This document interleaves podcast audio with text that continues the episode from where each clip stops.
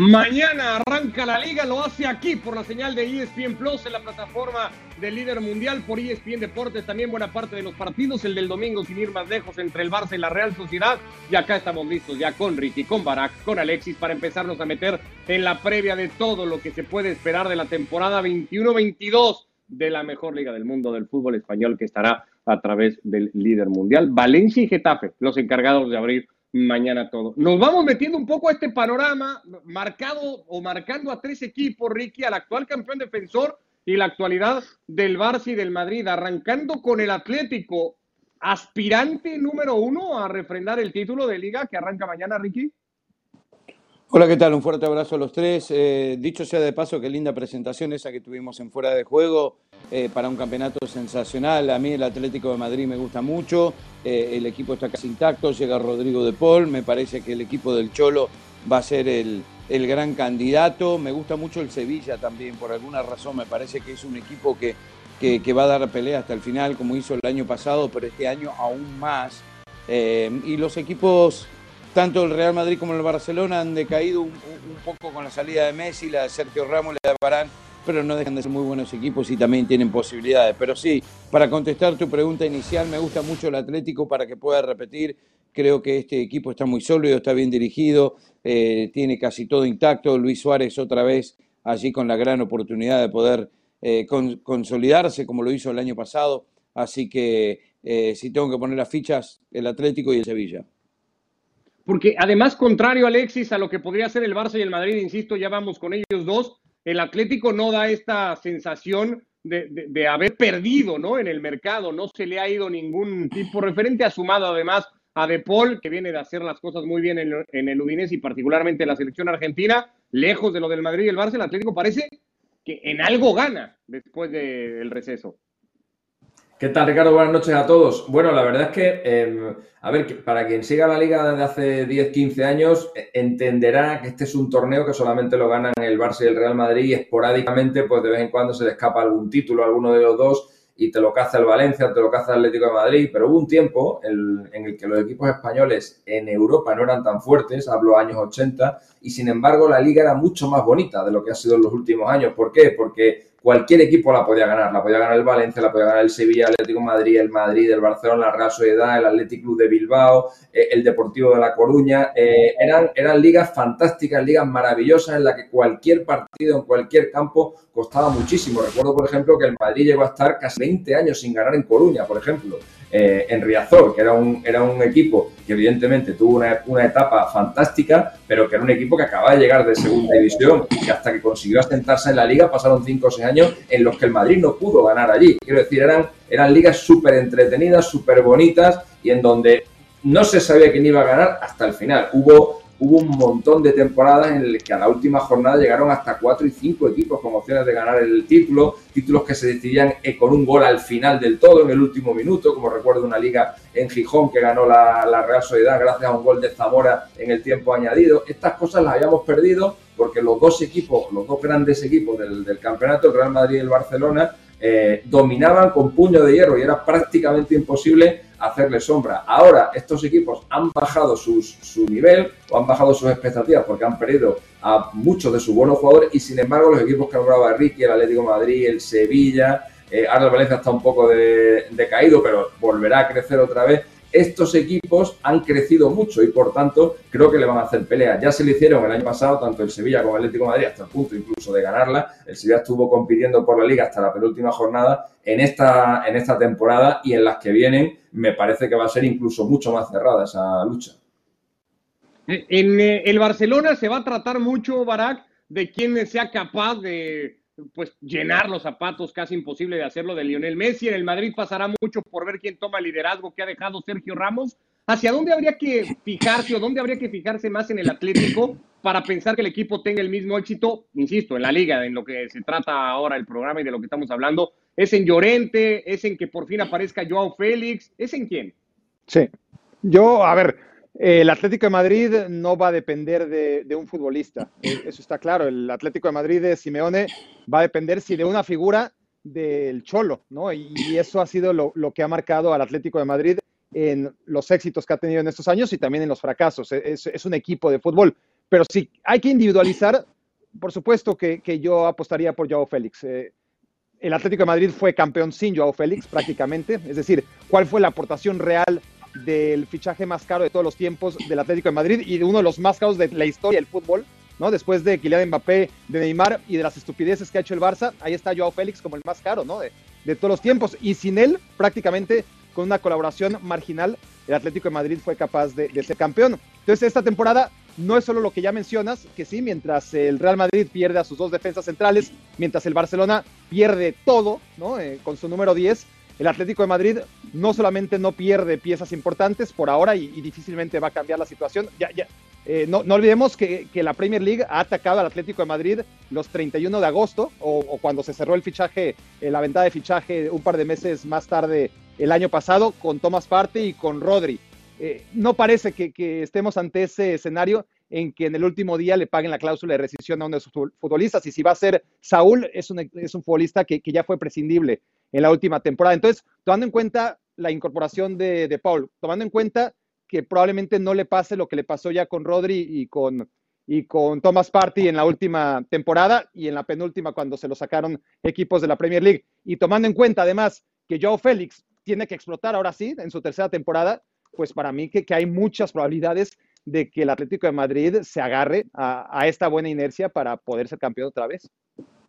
A ver, retomo un poco el punto anterior tuyo, Alexis, para hablar un poco de las exigencias que tendrá el campeón.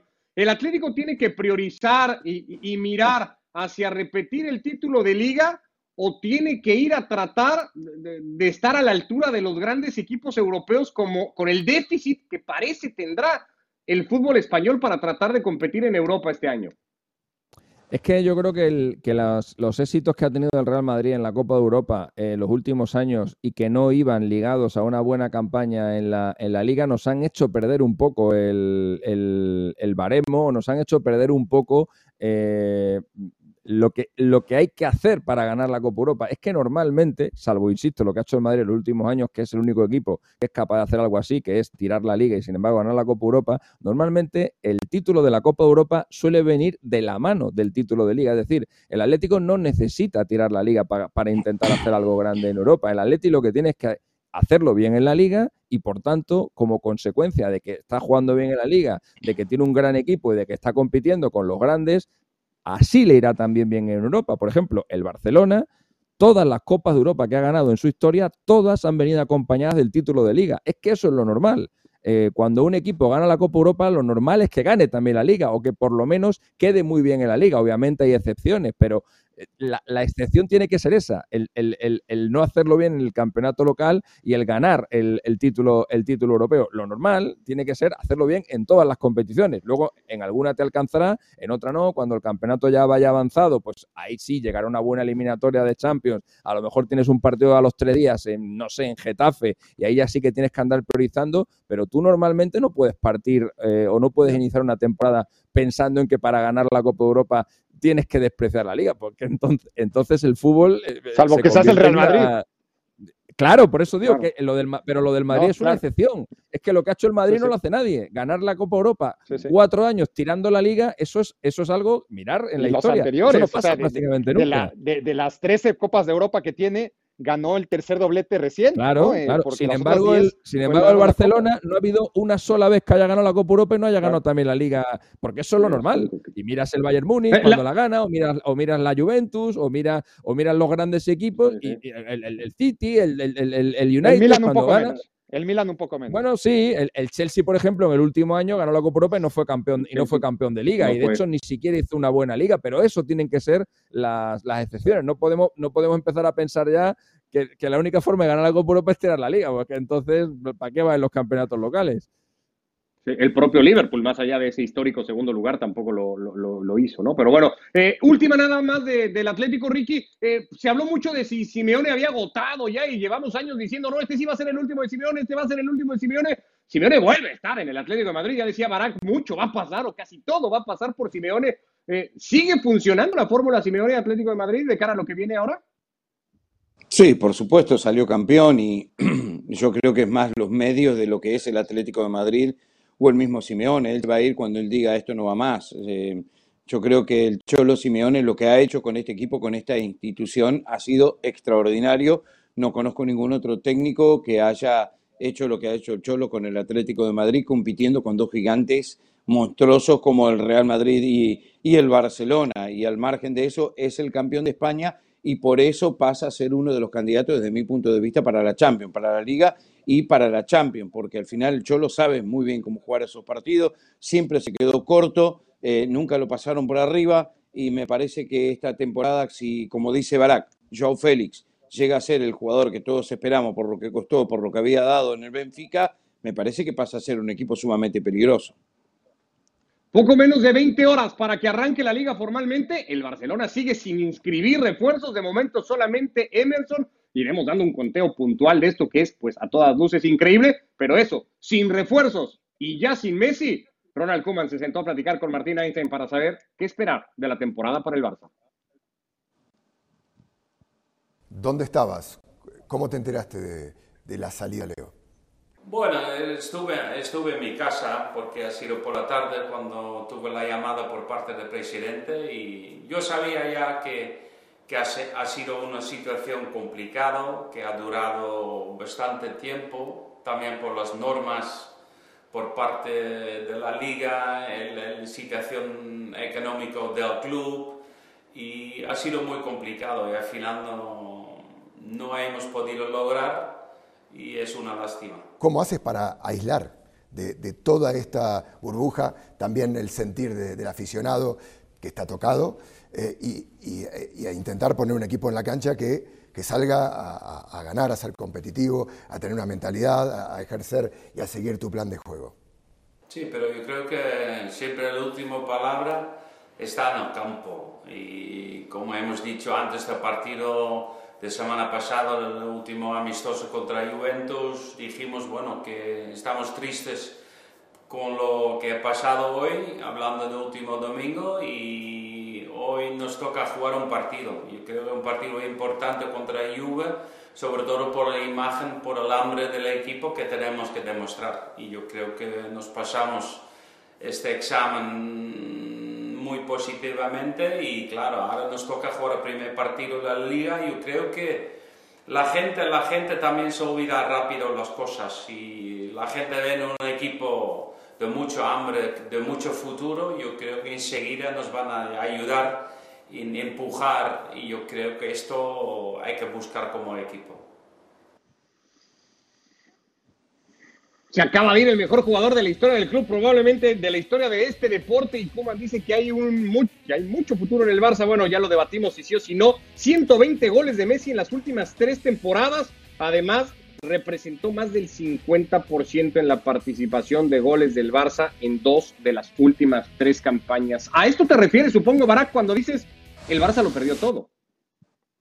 Una máquina de hacer puntos, es decir, cuando el Barça tenía a Lionel Messi en su esplendor y a Xavi en su esplendor y a Iniesta y a Busquets en sus esplendores y a Puyol, y, bueno, era obviamente otra cosa. Y, si hubiera perdido a Messi en ese momento, habría sido un golpe durísimo, pero tenía otras cosas. Igual hubiera sido tremendo perder a un Messi de 27, 28 años, no, no nos confundamos, pero tenía algo a que aferrarse. E, este Barça de los últimos años, aún teniendo a Messi, aún teniendo al mejor futbolista del mundo, que quizás ya no era la versión de 2010 o antes, ¿no? 2009 cuando gana su primera Copa de Europa, a 2015 seguía siendo el mejor jugador prácticamente de cada partido de fútbol que jugaba, no solamente del Barça, sino los 22 que estaban en el campo. Aún con esta máquina de hacer puntos, al Barça en sus últimos dos años le alcanzó para ganar una Copa del Rey. Y, además recurriendo a, tiempos extra y a penales, ¿no? En, prácticamente todos los partidos. Eh, entonces, si le quitas a Messi, que fue el que les permitió competir, el que tanta basura acumulada durante tantos años fue guardada debajo de la alfombra. Bueno, explotó la alfombra, lo, veíamos venir, parecía que había sido el año pasado, se quedó un año más, el Barça dejó de ingresar lo que pudo haber ingresado porque se fuera Messi, que de todas formas se, iba a ir, y a final de cuentas lo pierde todo, porque sí tiene la esperanza de la Masía, tiene futbolistas que son, fueron carísimos, ¿no? Este, si, si Coutinho, si Griezmann, si Dembélé se parecieran remotamente a lo que fueron el año antes de llegar al Barcelona, pues estaríamos hablando de que el Barcelona tiene algo, pero no, tiene tres mentiras eh, hasta que demuestren lo contrario y, se ve muy difícil. y tiene futbolistas que son esperanzadores eh, y que son lo único que le queda. Le, queda Pedri, le queda eh, Ansu Fati, le quedan los que vayan saliendo de la cantera y cero más. Solo puedo pensar, Alexis, en que Kuman en el mejor escenario exagera y es que si no miente cuando dice hay mucho futuro en el Barça cuando se acaba de ir Lionel Messi. A ver, yo, yo, yo respetando mucho la opinión de Barak, yo no puedo estar más en desacuerdo. A mí me parece que el Barça tiene un equipazo. Eh, otra cosa es que en los últimos años pues no le haya dado para ganar nada pues por, por multitud de cosas que han pasado, creo, creo yo, ajenas al fútbol. Pero a ver, ¿qué equipos de Europa tienen a un portero como Ter Stegen? ¿O a un lateral izquierdo como Jordi Alba? ¿O a un central como Gerard Piqué? O a un mediocentro como Busquets, o a Pedri, o a Griezmann, o a Dembélé, o a Coutinho, o a Ansu Fati. O sea, ¿qué equipo, qué equipo del mundo vamos, yo creo que se pueden contar Coutinho a, esa, a, ese saco, Alexis? ¿Metiste a Coutinho? Claro que, claro que tengo que meter a Coutinho en ese saco porque yo a Coutinho le he visto jugar más allá de Es mucho, Alexis. le he visto jugar en el Se Liverpool, la tortuga ahí. Hasta en, hasta en el español. Hasta en el español cuando Coutinho jugó por primera vez en Europa. No, y pero, Pelé jugaba fabuloso. Pero eso, esa calidad, Barak, pero Barak, esa calidad no se pierde. Esa calidad no se pierde. Lo que digo es que a lo mejor ahora, en un entorno nuevo, sin Messi, a lo mejor sin tantos problemas externos como ha tenido el Barça en los últimos años, a lo mejor esos jugadores sacan a flote esa, calidad y la veo, pero no la, van a perder. Pero los problemas externos ahí siguen, son peores todavía. ¿Cómo? O sea, los problemas externos del Barcelona, los problemas externos e internos del Fútbol Club Barcelona, la deuda del Barcelona, todo lo que rodea al Barça, el problema, el problema del Barça, pero el problema es que ya, es que no está Messi, ya está, ya está, pero pero, pero a ver, Alexis, pero si no, tienen inscritos a los refuerzos y quedan menos de 20 horas para que arranque Pero la si es que si te das cuenta, si es que si te das cuenta, yo si te das cuenta ni los he nombrado. No he nombrado ningún refuerzo, si es que no hace falta, si es que el Barça tiene un equipazo. Lo único que tiene, lo único, lo único que necesita, el, lo único que necesita el Barça es que esos jugadores se pongan a jugar y que Kuman los haga jugar. Pero eh, los tengo que repetir otra vez todos. Ter Stegen, Jordi Alba, Piqué, Pedri, Busquets, Coutinho, o sea, Griezmann, Dembélé, Ansu Fati. O sea, por favor, decirme otro equipo, decirme, no, otro no, decirme cinco equipos en el mundo que puedan decir que tienen esos 10 jugadores. Si es que no existen. No, sí, otra cosa es que no están funcionando. Pero también Yo pensé que tiene mucho mejor equipo, el Manchester City tiene mucho mejor equipo, la Juventus tiene mejor equipo, el Paris Saint-Germain tiene mejor equipo. Ronaldo, perdona un momento, Barak, antes de que se fuera Cristiano Ronaldo, Benzema nos parecía mucho menos de lo que es ahora. Benzema ha adquirido una dimensión gigantesca desde que se fue Cristiano Ronaldo. ¿Quién nos dice que con la salida de Messi todos estos jugadores no van a conseguir duplicar su efectividad o duplicar su capacidad.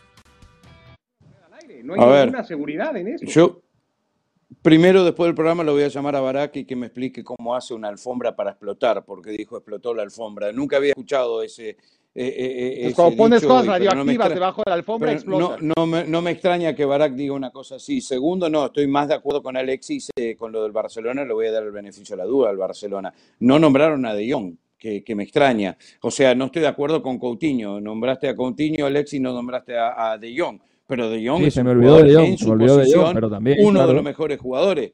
Y, a ver, ahora el Barcelona tiene la oportunidad de no ser Messi dependiente. Y, ahora hay jugadores del Barcelona que tienen la oportunidad de agarrar. Ahora resulta que es una buena eh, noticia que se va eh, Messi. no, no es buena noticia. Le abre las puertas a los jugadores del Barça. Pero tampoco podés, tampoco podés tirar. Tampoco puedo decir que ahora el Barcelona no sirve para absolutamente nada y, que, el, que el equipo es un desastre y que nadie vale nada. O sea, estás Perdió exagerando o el no sé lo que estás haciendo. Pero lógico que si se va Messi, fútbol, se va Messi estoy viendo fútbol y, cada partido es difícil. Barcelona desde hace mucho tiempo. Pero el Barcelona tiene un muy buen este equipo. con Messi perdió 8-2 contra el Bayern. Con Messi. No importa, no importa. Esto es borrón y cuenta nueva. Esto es borrón y cuenta nueva. Y el Barcelona tiene con qué. Y el Barcelona es candidato de la liga. Yo, o uno de los candidatos, perdón, pero no de la Champions, lógico pero no significa que este equipo no pueda jugar bien con los jugadores que tiene. Esto no significa que varios de los jugadores levanten su nivel porque no está Messi, ¿sí? Eh, y, tercero, eh, me parece que eh, Kuman dice todo lo correcto, todo lo que tiene que decir, y por qué no esperamos una fecha y vemos qué es lo que pasa, ¿sí? Y después salir con los tapones de punta diciendo que este equipo no hay nadie en este equipo que sirva para absolutamente nada, que no pueden jugar en el Getafe, te faltó decir nada más. Este equipo, este equipo, paremos un poco. este equipo, paremos, si los pará un poco, Barak. Si, los refuerzos de este año, este equipo, el año pasado, eh, después, de un, después de un mal inicio liguero y con Messi varios, varias semanas lesionado, este equipo ganó 18 de 19 partidos de liga este equipo pasó de estar a 13 puntos del Atlético de Madrid a ponerse a la par del Atlético de Madrid. O sea, este equipo tiene mimbres para jugar bien al fútbol y todos estábamos, hasta que llegó el batacazo del PSG, que ganó 1-4 en el Camp Nou y ahí se, apagó, ahí se apagó todo. Pero hasta ese momento todos estábamos pensando que este era un equipo para ganar la Liga y para pelear yo no tanto, la Copa de ¿eh? Europa. Yo no tan, Ricardo. Push, defiéndeme. Porque bueno, pues, enhorabuena, Barak, enhorabuena. Sí, sí, sí, Barak. Está mal que ves, a un equipo, ves a un equipo que te gana 18 de 19 partidos. Es que nunca hablaste bien de nadie, Barak. te lo crees? Pues bueno, ¿qué es lo que quieres que haga? O sea, ¿qué quieres que haga? ¿Que gane 20 de 18? O sea, ¿qué quieres? No, que juegue bien al fútbol y jugó bien tres o cuatro partidos, eso sí, nada más. No. No, Barak. Así las cosas con el Barcelona en medio de todo esto, que para algunos no es tanta una crisis, dice Alexis, no está tan mal todavía, los problemas se fueron ya, pero que insisto, ¿eh? sigue sin haber inscrito a uno solo de los, bueno, uno solo no, porque está inscrito Emerson, mentira. Eh, de cara al partido del domingo contra la Real Sociedad en una temporada que arranca mañana. Con una previa, por cierto, antes del de juego entre el eh, Valencia y el Getafe por ESPN Plus, por ESPN Deportes y también una previa el domingo antes del Fútbol Club Barcelona. Acá estamos en punto de la una, tiempo del este, de las 10 del Pacífico y terminando el partido, igualmente edición de fuera de juego con todo lo que haya dejado el juego que contamos desde Camp Nou con Fernando Palomo, con Mario Kempes, toda una cobertura especial alrededor de la liga, ahora que se estrena a partir de mañana en la plataforma de ESPN Plus y también por ESPN Deportes. Si así está el campeón defensor, si así está el Barcelona, le damos un toque también, Barak, a este Real Madrid de Carlo Ancelotti, que de momento ha incorporado solo a Álava, que tiene todavía un montón de futbolistas que han regresado, no está muy claro qué va a pasar con todos, salvo lo de Cubo, que ya se fue cedido otra vez al Mallorca. Ahí están todos tratando de ver si les alcanza para convencer a Ancelotti y seguir para que el Madrid pelee qué la liga, la liga y, avanzar en la Champions y, ponerse como listón objetivo lo que hizo la última temporada del Real Madrid.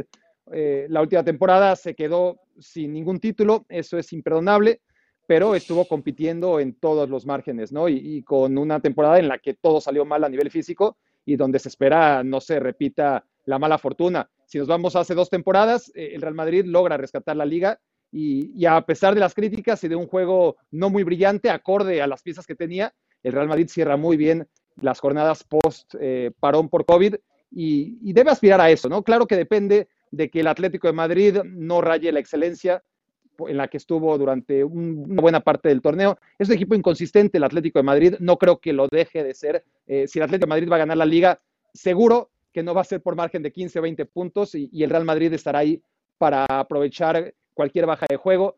Y bueno, es un equipo que se debe aferrar un año más al mejor mediocampo del mundo, al que fue el mejor mediocampo del mundo durante mucho tiempo y que tendrá que demostrar que a pesar de los años, Casemiro, Modric y Cross siguen siendo futbolistas que pueden llevar al Real Madrid lo más lejos posible en Europa y a ganar la liga. Después sigue teniendo las mismas carencias, ¿eh? las mismas carencias de ataque. Benzema que no tiene futbolistas a su altura alrededor y una defensa en la que llega Álava que está muy muy bien pero pierdes a, dos tipos que, bueno, eh, por ahí no venían en su mejor nivel en la última temporada, ni Barán ni Ramos, pero son dos auténticos eh, pedazos de historia del club. En este equipazo que le ves al Barça, Alexis, en la comparación de siempre necesaria, ¿cómo está el Real Madrid? ¿Arriba o abajo en el nivel de plantilla? Pero es que no me, es que me tergiversan las palabras, joder. Yo no digo que yo, yo no hablo de un equipazo. Yo digo, no, yo digo que el Barça tiene. Pero si me dijiste que no hay cinco equipos iguales en Europa. Porque no, que no hay cinco equipos, que tú no encuentras cinco equipos en el mundo que te junten a diez jugadores como los que yo te he dicho. Ahora, hay que hacer funcionar a esos jugadores.